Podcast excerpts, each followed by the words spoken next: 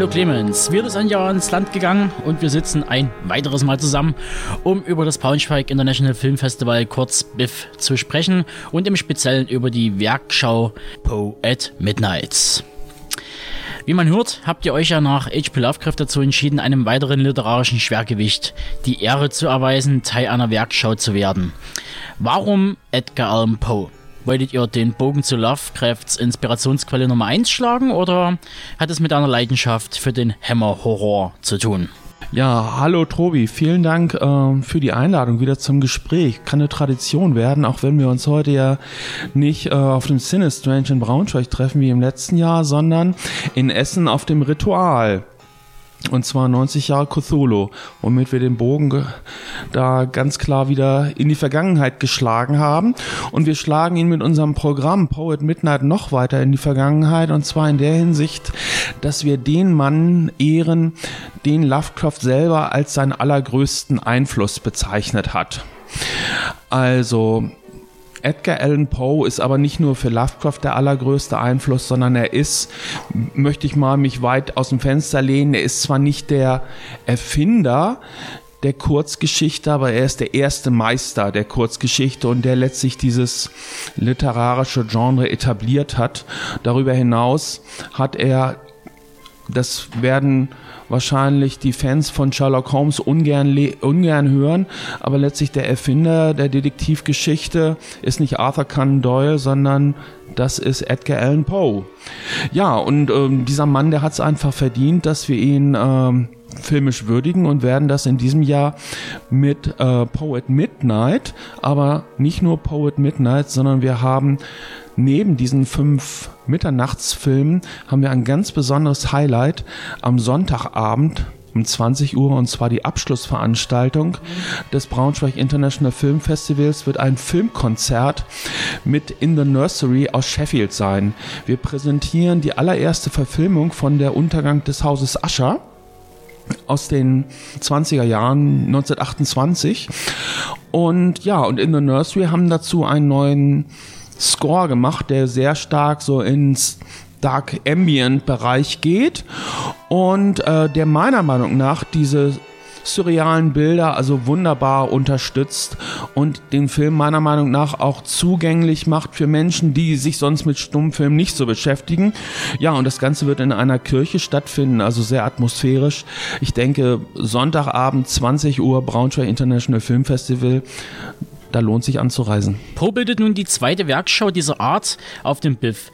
Welche Erfahrungen nimmst du aus dem letzten Jahr mit? Wie sah das Feedback aus und welche Veränderungen wird es geben? Ja, ich habe also großartiges Feedback bekommen. Also das hätte ich mir so nie träumen lassen. Das Kino war ähm, auch unter der Woche nahezu ausverkauft. Also ich habe halt hinterher auch die Rückmeldung bekommen, in wirklich in harten Zahlen war das die Reihe mit der größten Sitzauslastung. Natürlich nicht in absoluten Zahlen mit den meisten Besuchern, weil ein Kino in das 300 Leute reinpassen. Wenn da 200 Leute sitzen, sind das natürlich in äh, nackten Zahlen mehr, aber wir hatten halt das 80 Kino Kino fast immer voll und von daher nichts anderes erträumt man sich als Festivalveranstalter. Ja, und dann habe ich unheimlich zum Beispiel von dir, du bist aus Dresden angereist.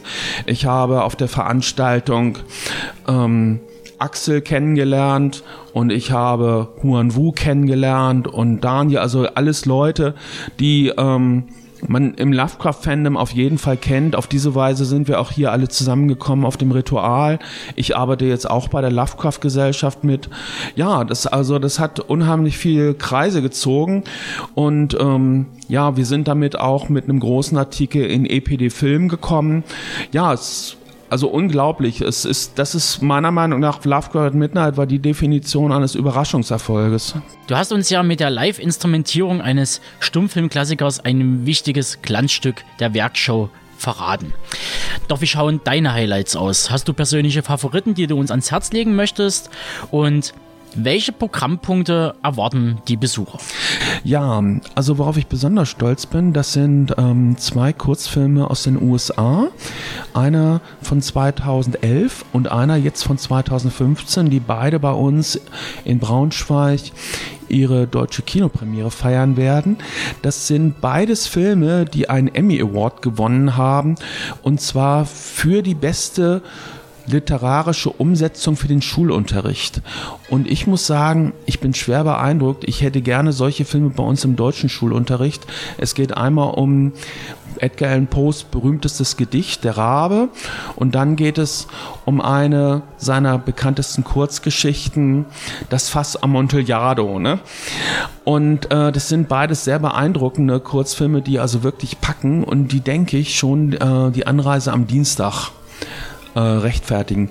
Als letztes ähm, zeigen wir, das ist auch sehr spannend, Curtis Harrington, eine Ikone des ähm, Avantgarde-Kinos, der zweiten Avantgarde in den USA und eine Ikone des schwul-lesbischen Kinos, leider inzwischen verstorben. Der hat als seinen letzten Film eine sehr eigenwillige Umsetzung von Der Untergang des Hauses Ascher gedreht, in der er selber sowohl den Herren des Hauses Ascher als auch dessen Schwester verkörpert.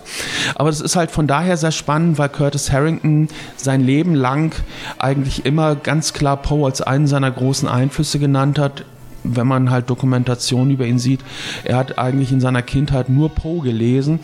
Also das ähm, gehört einfach definitiv rein und soweit ich weiß, ist der Film auch nur im Jahr 2000 auf dem Münchner Filmfestival gelaufen und danach nie wieder in Deutschland. Lass mich da aber auch gerne äh, von den Hörern von Deep Red Radio eines Besseren belehren. Ich glaube, es ist die zweite deutsche Aufführung. Ja, dann am zweiten Tag von Poe at Midnight ähm, zeigen wir ein Klassiker des italienischen Giallo und zwar The Black Cat von Lucio Fulci. Auf der großen Leinwand sicherlich auch äh, eine Rarität, weil der ist in Deutschland nur auf DVD erschienen und da freue ich mich auch darauf. Ist natürlich in dem Sinne ähm, ich möchte mal sagen, inspiriert von Edgar Allan Poe, sehr weit entfernt. Aber ich freue mich auch gelegentlich mal so einen italienischen Genrefilm auf der großen Leinwand zu sehen. Ja, und am dritten Tag, da beginnt jetzt das ähm, Programm meiner Co-Kuratoren. Und zwar habe ich da Imke Pöschel, die bei uns im Filmfestival eigentlich Chefin der Organisation ist und überhaupt nichts zu tun hat mit der Programmgestaltung. Ich weiß aber, dass sie privat ein ganz großer Genre-Fan ist und da habe ich sie einfach mal gefragt, sag mal Imke, hast du nicht Lust einfach einen Programmpunkt von Poet Midnight äh, zu kuratieren? Ja, sie war erst nicht ganz sicher, ob sie das, äh, das wirklich machen will, weil sie einfach während des Festivals natürlich total ausgelastet ist mit den Dingen, die halt hinter den Kulissen laufen. Aber ich habe gesagt, komm, Imke, das ist einfach eine ganz großartige Sache, wenn die Leute dich auch mal vorne erleben und einfach mal sehen, dass du du was präsentierst für uns. Und sie hat was ganz Tolles rausgefunden, worauf ich als Kurator selber nie gekommen wäre.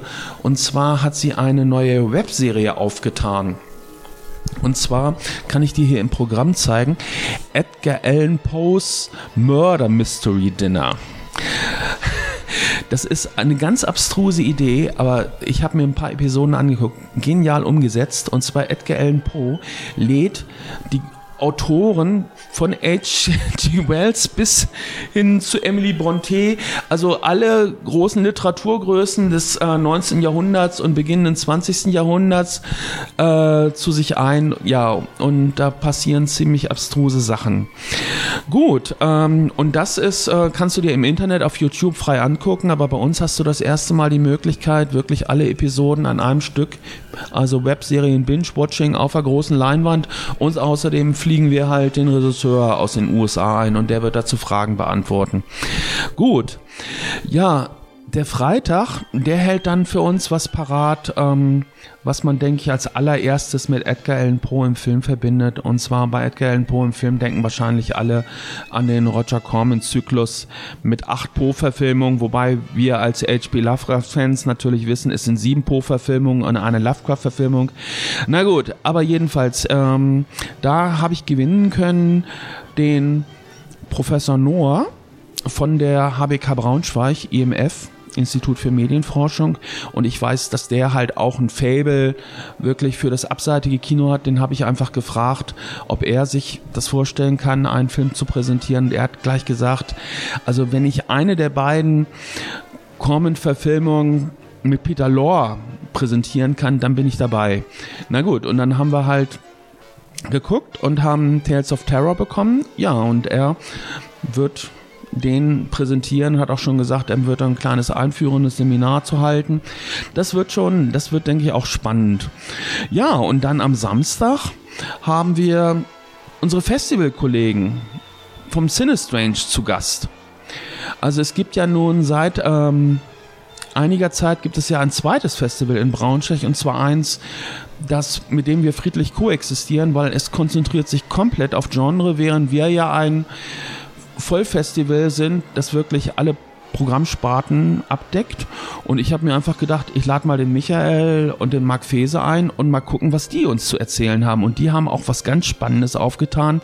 Spannend sage ich von daher, weil es eine DVD ist, die ich selber lange im Schrank habe und die ich auch sehr gerne mag.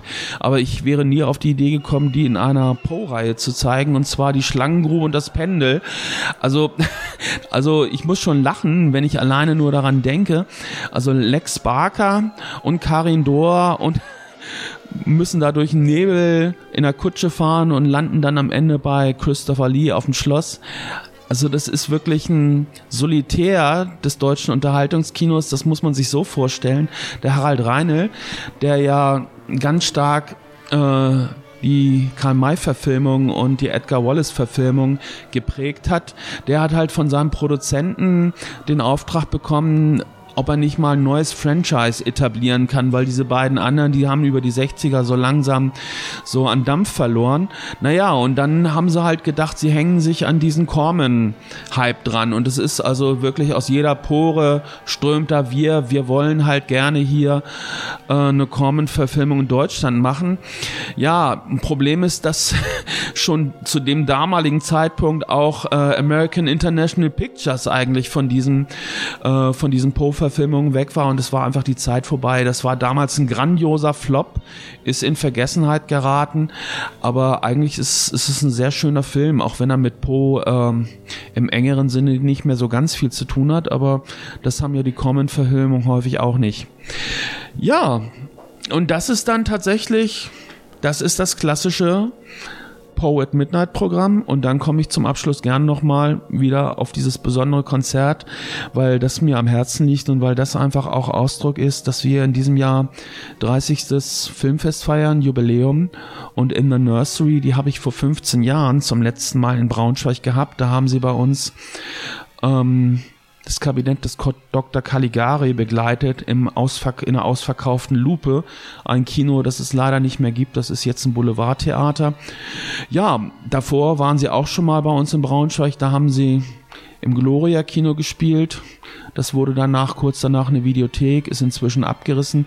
Also für mich ähm, spielt da also ganz viel Kinogeschichte in Braunschweig und auch Geschichte des internationalen Filmfestes Braunschweig mit und ich freue mich sehr, also Nigel Humberstone und Clive Humberstone wieder in Braunschweig begrüßen zu dürfen und ich glaube, dass wir das diesmal nicht in einem Kino machen, sondern in einer Kirche. Das hat einen ganz besonderen Charme und ich bin da auch zuversichtlich, dass diese Kirche nicht kurz danach abgerissen oder umgewidmet wird. Da habt ihr euch also dieses Jahr gegen eine Fortführung der Podiumsdiskussion entschieden, um den drei kuratierten Filmen und den dazugehörigen Vorträgen mehr Raum zu geben. Ein Konzept, das garantiert großen Anklang findet, zumal es ja etwas komprimierter wirkt. Ich bin auf jeden Fall gespannt. Und damit komme ich auch schon zum Ende unseres kleinen Interviews. Ich bedanke mich recht herzlich bei dir und dass du etwas Zeit rübergehen konntest. Alle Infos zur Werkschau Po at Midnight findet ihr wie immer auf deep-red-radio.com und wir sehen uns dann ja im November in Braunschweig wieder, Clemens. Ja, ich möchte nochmal, äh, Tobi, mich ganz herzlich bei dir bedanken, dass du mir hier die Möglichkeit gibst, auf äh, Po at Midnight hinzuweisen.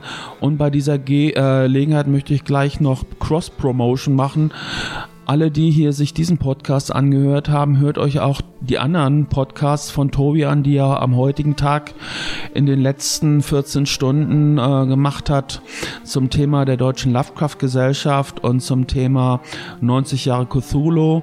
Also das ist ein sehr spannendes Programm, das äh, wir da auf die Beine gestellt haben und das, ja, das Tobi für euch dokumentiert hat zum immer wieder angucken, auch in 90 Jahren. Vielen Dank. Ciao.